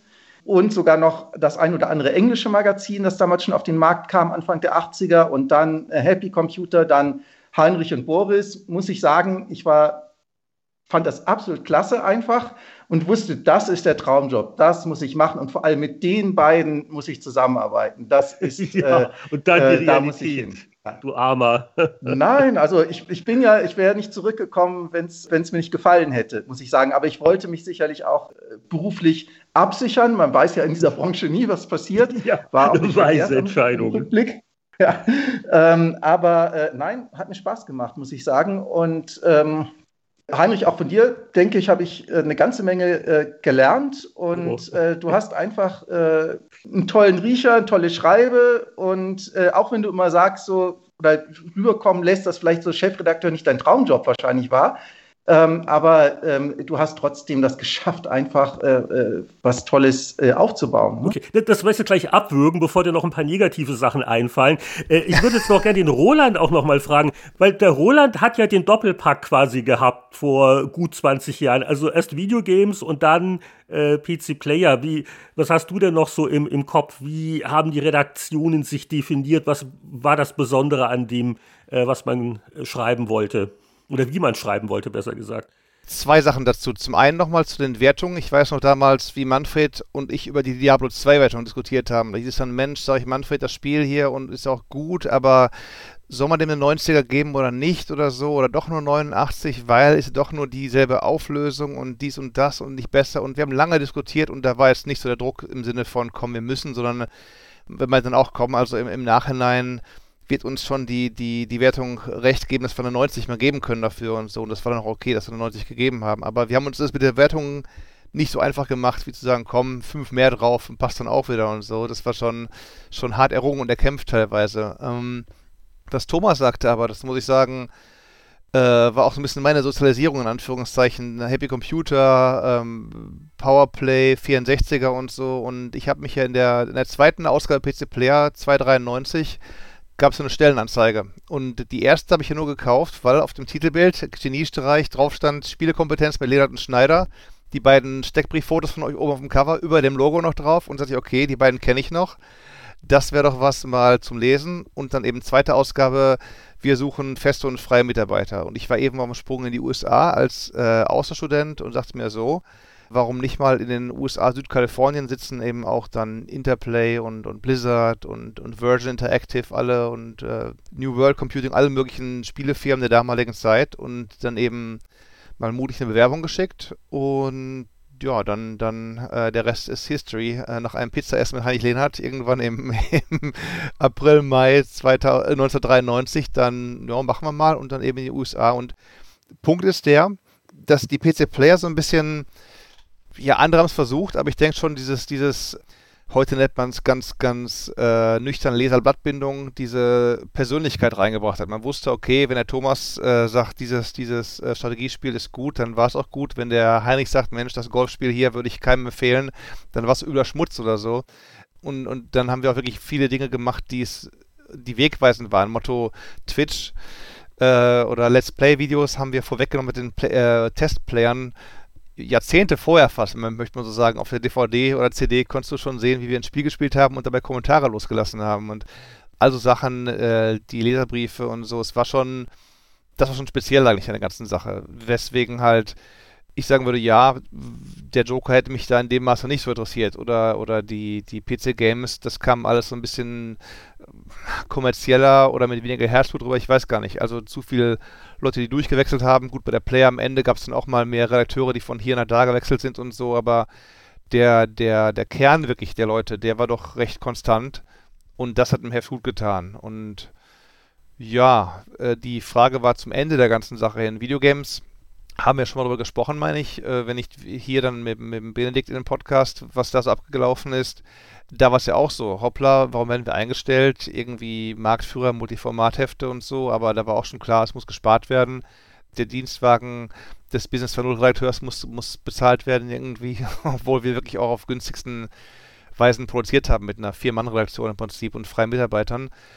Aber ja, PC Player dann halt eben so aus dem Augenwinkel mit, mit beobachtet noch als zum einen äh, der, der Bauer der Sonderhefte oder auch mal freier, also als freier Schreiber Artikel gemacht für die PC Player, mal hier einen Test eingeworfen, dann, dann eine Sache geschrieben, hier mal was übernommen aus den, aus den Mutterschiffen aus den USA oder aus England übersetzt, lokalisiert, was auch immer. Aber ja, dass dann eben halt auch die Player zugemacht worden ist und der ganze Verlag dann im, im Prinzip dann in den Orkus gerissen wurde, kam da nicht mehr so super überraschend, muss ich sagen, für mich. Ich, ich habe noch eine Frage und ich hoffe, die Empörungswellen halten sich in Grenzen. Ich würde nämlich den Jörg Langer um seine ehrliche Einschätzung bitten. Wie hat man denn vor gut 20 Jahren äh, aus seiner Perspektive die PC-Player wahrgenommen? Was hättest du denn als Berater äh, der Redaktion empfohlen? Äh, was könnte man ändern? warum war das Heft nicht mehr so erfolgreich oder was hat es gut gemacht oder, oder was vielleicht weniger gut? Oh, dazu hatte ich damals sicherlich eine sehr dedizierte und sehr vom eigenen Tun überzeugte Meinung. Ich muss euch ehrlich sagen, ich kann mich nicht mehr gut erinnern. Ich weiß aber, äh, dass ich oft über die Titel geschmunzelt habe, über die Covers, ähm, weil die es aus meiner Sicht oft geschafft haben, nicht das Wichtigste äh, genügend zu betonen. Das, das ist so das Einzige, was ich noch weiß kann aber jetzt auch nicht auf Ausgabe so und so hinweisen, dass da jetzt ein Fehler passiert sei oder so. Aber das, das war so meine Meinung äh, damals über die PC-Player.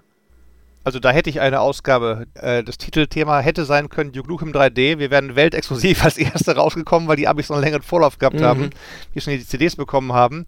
Und das war auf dem Cover bei uns gewesen, Battlezone 2 weil das irgendwie ein Deal war. Manfred, äh, ja, müssen wir machen. Hier Activision Battlezone war schon, war schon irgendwie der, der Cover, Cover versprochen. Ich sage, aber hier, wir können Duke Nukem 3D weltexklusiv haben, sonst hat es keiner vor uns und so. Und da war dann irgendwie oben so, so ein Störer auf dem Bild so aufgeklappt oder unten mit Duke Nukem 3D an Bord oder was. Also das, das war so ein bisschen, wo ich sage, ja, da hätten wir mehr in, in Sachen Covern machen können. Ähm, ich habe schon angedeutet, die, die Cover-Geschichte war das übelste von allem, für mich jedenfalls, weil ich jedes Cover von drei Geschäftsführungen absegnen musste. Das heißt, was auf dem Cover stand, welches Motiv und welche Quotes, entschied letztlich nicht ich, sondern ich habe dann 10, 15 Vorschläge gemacht an, an die drei Geschäftsführungen in England, USA und Deutschland, die dann zusammen oder gegeneinander entschieden haben, was ist gut, was ist schlecht, was muss rauf, was muss weg. Und die haben sich da auch nicht reinreden lassen. Wir haben sogar Taskforce-Teams geschickt aus England, nur um mit mir über das neue Cover zu beraten, wie sie es gerne hätten. Die, sind in die Redaktion zu euch nach Deutschland gekommen, um dir zu erklären, wie man den Titel macht. Na, um zu sagen, nein, dieses Spiel läuft nicht, man nimm lieber dieses Spiel aufs Cover und das lass okay. weg und da muss auch noch ein Quote hin und da sieht man noch zu viel von der, von der Titelfigur und nimm lieber eine andere Farbe und nimm diese Schrift und so weiter. Dann haben wir das gefaxt an die USA und dann haben die gesagt, nein, diese Schrift ist nicht gut, nimm lieber die und so weiter. Also es war also, jeden Monat ein Zirkus da waren wir aber als Videogames richtig radikal. Wir konnten das Cover bedienen, wie wir wollten im Prinzip und da hat uns keiner reingeredet. Der war halt der deutsche Producer und so, aber, aber da haben wir nicht diesen ganzen Rattenschwanz an, hättest du ja auch sagen können, Edge in England oder äh, Next Generation in den USA, die hätten auch nörgeln können, aber die sind da relativ friedlich geblieben bei uns. Ja, die PC Player war die große Hoffnung des ganzen Future Verlags. Mhm. Also an dem hing der komplette Verlag letztlich. Der ganze Rest lief so nebenbei. Ne? Mm, und entsprechend das Augenmerk Merk haben die auch auf diese Zeitschrift gelegt. Mm. Und je mieser die Verkaufszahlen, desto nervöser wurden die. Und desto mehr haben sie auch versucht, sich einzumischen. Und mm. was dann dabei rauskam, da hat Jörg nicht ganz unrecht, war meistens äh, suboptimal. Aber es war immer ein Kompromiss aus drei Geschäftsführungen plus meiner eigenen Meinung. Das Cover quasi. Und dem Material, was die Entwickler dir gegeben haben. Oftmals gab es ja auch mal irgendwie, heute gibt es nur ein Rennauto diesen Monat oder so. Das, boah, Rennautos gehen gar nicht gut. Äh, es, wir hatten einmal ein Cover, das war Zeus, so ein äh, äh, Jo, jo, jo. Ganz furchtbares Motiv war das, so ein silbernes. Aber ich konnte es nicht verhindern. Sus habe ich damals gelernt, unter Schmerzen, dass man das Ding Sus ausspricht. äh, ich glaube, da bin ich sogar. Also was wir aus zeitlichen Gründen wohl nicht schaffen heute, ist nochmal in Ruhe durch das Heft zu blättern. Ich bitte um Nachsicht. Ein kurioses Detail muss ich aber erwähnen, denn äh, es sind ja wirklich beide Startchefredakteure vertreten. Also bei mir war es nicht so verwunderlich, weil ich zu dem Zeitpunkt wieder als freier Autor für die Player geschrieben hatte, halt aus den USA. Und ich glaube sogar bei der Titelstory Civilization 3 äh, war ich involviert, äh, Sid Meier Interviews und was nicht alles, sehr schön. Aber Boris Schneider-Jone, wie es der Zufall so will, wird auch in dem Heft zitiert und zwar in der schönen Rubrik Nachspiel wo man nochmal betrachtet hat, äh, ein Test von vor ein paar Monaten, wie ist das Spiel denn eigentlich angekommen? Da ging es um Crimson Skies von Microsoft. Und da in seiner Eigenschaft als Microsoft-Mitarbeiter hat sich der Boris da in einem äh, Kasten auch geäußert und so war er auch dann nochmal am Ende dabei gewesen. Das fand ich irgendwie ganz putzig. Eine kleine Ergänzung noch, weil in diesem Magazin ist sogar auch Richard Löwenstein wiederum der Chefredakteur von PC Joker war. Der hat nämlich da auch ein paar Artikel für uns geschrieben in diesem Heft. Dann praktisch noch ein Ex-Chefredakteur. Und äh, war nicht auch der Textchef, der Manfred Schmidt, war das nicht auch eine, die du von Joker geholt hast? Nein, Oskar Dzerzhinsky. Ach, der Oskar war das. Ah, ich wusste, genau, genau. Jetzt haben wir sie wieder hin. nicht verwandt oder verschwägert mit Felix Dzerzhinsky. Doch. Auch wenn, er, wenn Gerüchte das Gegenteil immer behaupteten. Nein, das ist sein, Ur, sein Urgroßonkel gewesen oder sein Großonkel. Tatsache. Ja. Nein. Also der, ich habe das immer als, weiß, als Anekdote nur gehört, aber. Nein, das stimmt wirklich. Gut. Also war der, der Chef des sowjetischen Geheimdienstes unter Stalin. Ganz übel beleuchteter Typ. Und das war der Urgroßonkel von unserem Oskar Dzerzhinsky. Der heute wow. doch irgendwie in Südamerika wohnt, oder wo wohnt der heute, meine ich, oder? Der Oscar, ich weiß es gar nicht, ich habe den Kontakt verloren. Ah, okay. Ich meine, der ist irgendwann vor Jahren mal mit dem gemeldet, dass er irgendwie gerade in Südamerika gewesen hat, er gewohnt irgendwie. Frag mich nicht. Würde mich nicht wundern. Aber jetzt muss ich doch nochmal zum Abschluss in die Runde fragen. Ähm, Inwieweit hat euch das so beschäftigt die letzten 20 Jahre? Ist das äh, für die ehemaligen einfach eine Sache, die damals dumm gelaufen ist und das Leben geht weiter? Oder äh, habt ihr heute noch Albträume? Äh, die PC-Player wird dicht gemacht. Wie sehr hat euch das mitgenommen und wie sehr beschäftigt euch das denn heute noch? Wenn ich mir kurz ein historisches Zitat einflechten darf. als, als damals im Zweiten Weltkrieg Hitler-Nazi-Deutschland die Russen überfallen haben, die Sowjets, hat der Stalin zu seinen Leuten gesagt, zu seinem Ministerrat, Lenin hat uns ein großes Erbe hinterlassen und wir haben es verbockt. Und ein bisschen kam ich mir da auch so vor, dass ich denke, ja, Boris und Heinrich haben mir ein großes Erbe hinterlassen und ich habe es verbockt. Nein, also jetzt, jetzt muss ich aber auch noch mal dazu sagen, ich war ja so äh, vor dir äh, nochmal als Zwischenchefredakteur kurz dabei gewesen, bevor ich dann ganz in die USA bin. Und äh, da, da war der Niedergang ja schon am Laufen und ich hatte damals vielleicht noch gedacht, wenn wir wieder auf die 100er-Wertung gehen, auf magische Weise verkauft man dann mehr Hefte. Ganz so leicht war es nicht. Also da waren schon gewisse Markttrends und Marktkräfte am, am Wirken, das war noch vor deiner Zeit. Ich, ich hatte eher ein schlechtes Gewissen, dass ich dich dann so fast hab sitzen lassen nach dem Motto, äh, Auf jeden Fall habe ich euch beide ziemlich schnell, ziemlich gut verstanden, warum ihr keine Lust mehr darauf hattet. Thomas. Aber du hast, du hast jetzt einige Geheimnisse noch nicht rausgekitzelt. Zum Beispiel Roland und ich haben auch im Hintergrund so ein bisschen da ähm, mit diesen, mit der Einfädelung, wie äh, das Interesse nochmal bei Future zu steigern, auch zu tun gehabt hinter dem Rücken damals von unserem damaligen Verlag um die noch etwas anzuködern, weil wir beide sagt, damals dachten, wenn Future uns übernimmt, dann äh, klappt das alles viel besser. Hat ja auch am Anfang besser geklappt, muss man ganz ehrlich sagen. Wir haben einen tollen Relaunch gemacht. Wir haben äh, wirklich eine Auflagensteigerung gehabt.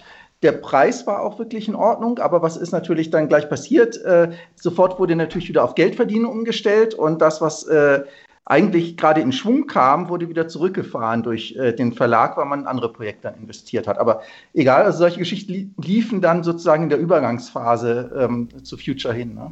Das stimmt, gar nicht mehr, hatte ich gar nicht mehr auf dem Schirm. Du und ich sind doch nach München zum Flughafen rausgefahren, haben uns da mit den äh, Chefs von Future England getroffen, die irgendwie gerade im Land waren oder sowas. Waren wir da beide da? War nur ich nur da oder so? wir waren beide da und den Erstkontakt hatte sogar ich, glaube glaub ich, lustigerweise hergestellt. Ja. Mm, mm, so lief das damals. Stimmt, stimmt, stimmt, richtig alles hinter verschlossenen Türen, um, um, zu sagen, wir müssen von WK weg, die machen langfristig das Heft noch schneller kaputt als irgendwie. Und da war unsere Hoffnung eben genau, über Future wieder neues, neues Geld reinzuspülen in die ganze Sache da. Genau, genau, genau, richtig. Äh, genau, wir dachten, okay, ähm, sowas in Richtung äh, amerikanische PC Gamer oder so wäre jetzt vielleicht gar nicht so ganz so schlimm, wenn wir da in die Richtung kommen, als äh, wenn wir da irgendwie komplett verkauft sind. Mhm.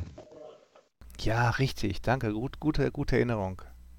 Aber wie ging es dir denn, Thomas, was Heinrich eben fragte? Wie ging es dir, denn, als das Ende dann kam? Warst du dann irgendwie betrübt, dass du auch, Mensch, ich hab's kaputt gemacht oder, oder, oder was war dein, was war deine Reaktion?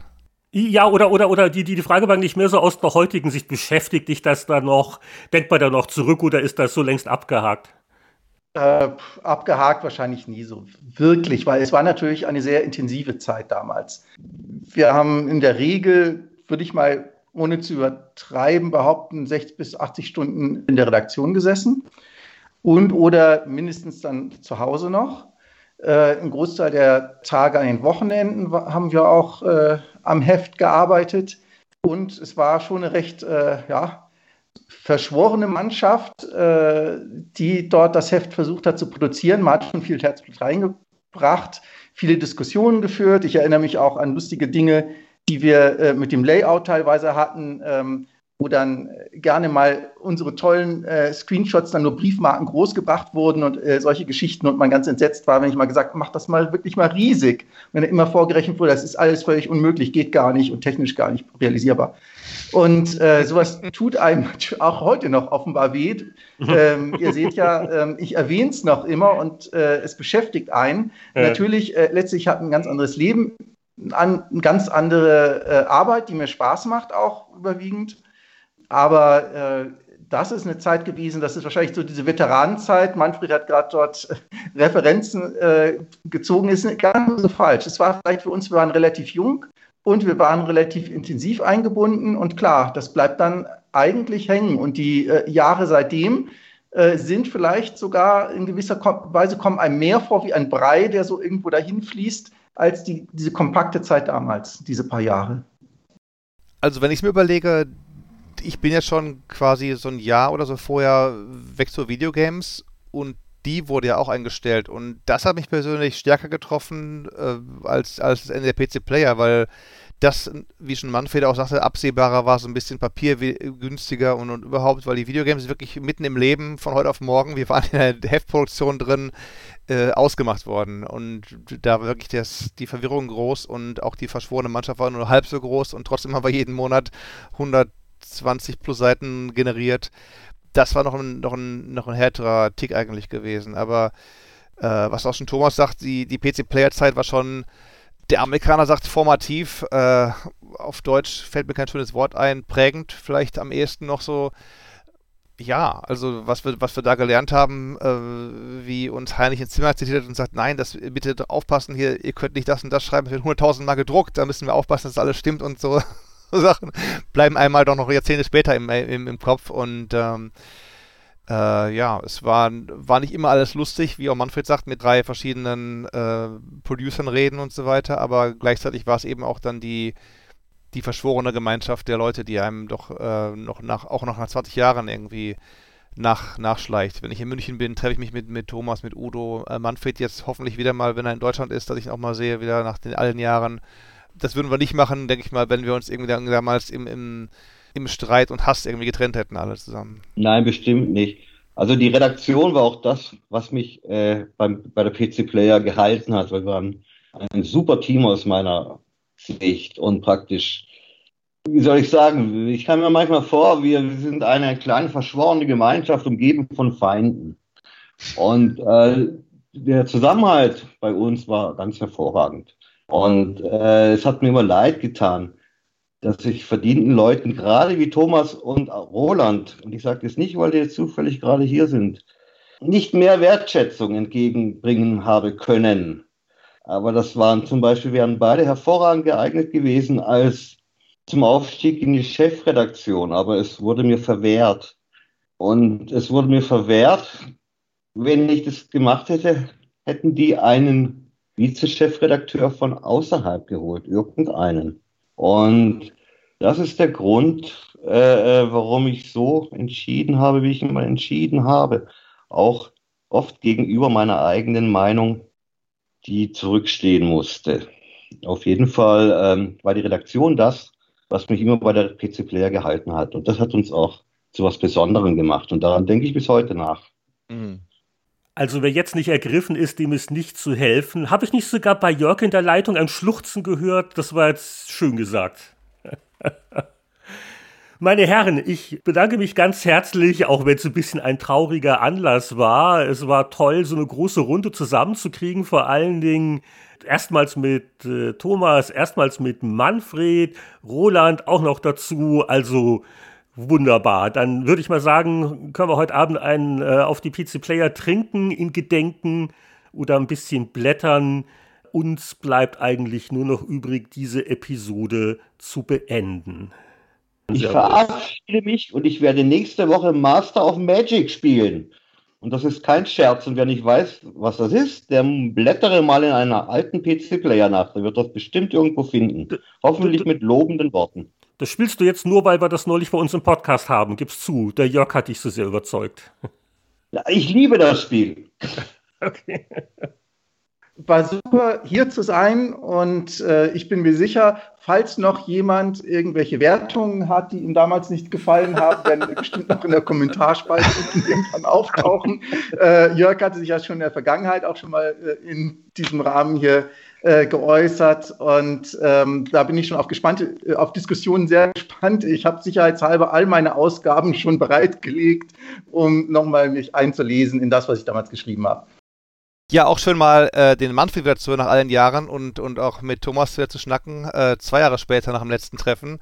Und ich glaube, ich habe gar nichts da, womit ich anstoßen könnte heute Abend. Ich muss, glaube ich, nach, dem, nach der Aufnahme mal rausgehen und irgendwie ein Glas, Glas Wein oder eine Flasche Wein mehr kaufen dann heute Abend im stillen Angedenken euch alle Richtung, Richtung Norden für den Heinrich und für den Rest Richtung Osten mein Glas erheben. Eine Schweigeminute. wir, wir, legen einfach jetzt eine Schweigeminute ein. Statt der Schweigeminute doch lieber eine Minute Chris Hülsbeck Musik. Es ist Zeit für den Abspann. Das war Spieleveteranen Podcast Nummer 216. Herzlichen Dank an die Stargäste unserer PC Player Gedächtnisrunde Manfred Dui, Roland Austinat und Thomas Werner. Die Spieleveteranen melden sich für alle in zwei Wochen wieder. Die Patreon-Unterstützer kriegen uns schon in einer Woche wieder zu hören. Volles Programm gibt's für 5 Dollar im Monat. Euch allen danken wir fürs Zuhören, für die geteilten Erinnerungen an PC Player und der namentliche Spezialgruß am Ende der Sendung wie immer an unsere Mäzen-Unterstützer. Das sind Christian Kohlheim, Markus Werner, Trumper, Marc-Alexander Grundke, Lüder Görtmüller, Pascal Turin, Gronk, Mario Stritzelberger, Sören Stoneman, Alexander Schulz, Tobias Navarra, Christian Timmer, Andreas Wander, Heinrich von Weinau, Peter Verdi, Whitebird, Abrichte und Kurprinz. Bis zum nächsten Mal. Alles Gute.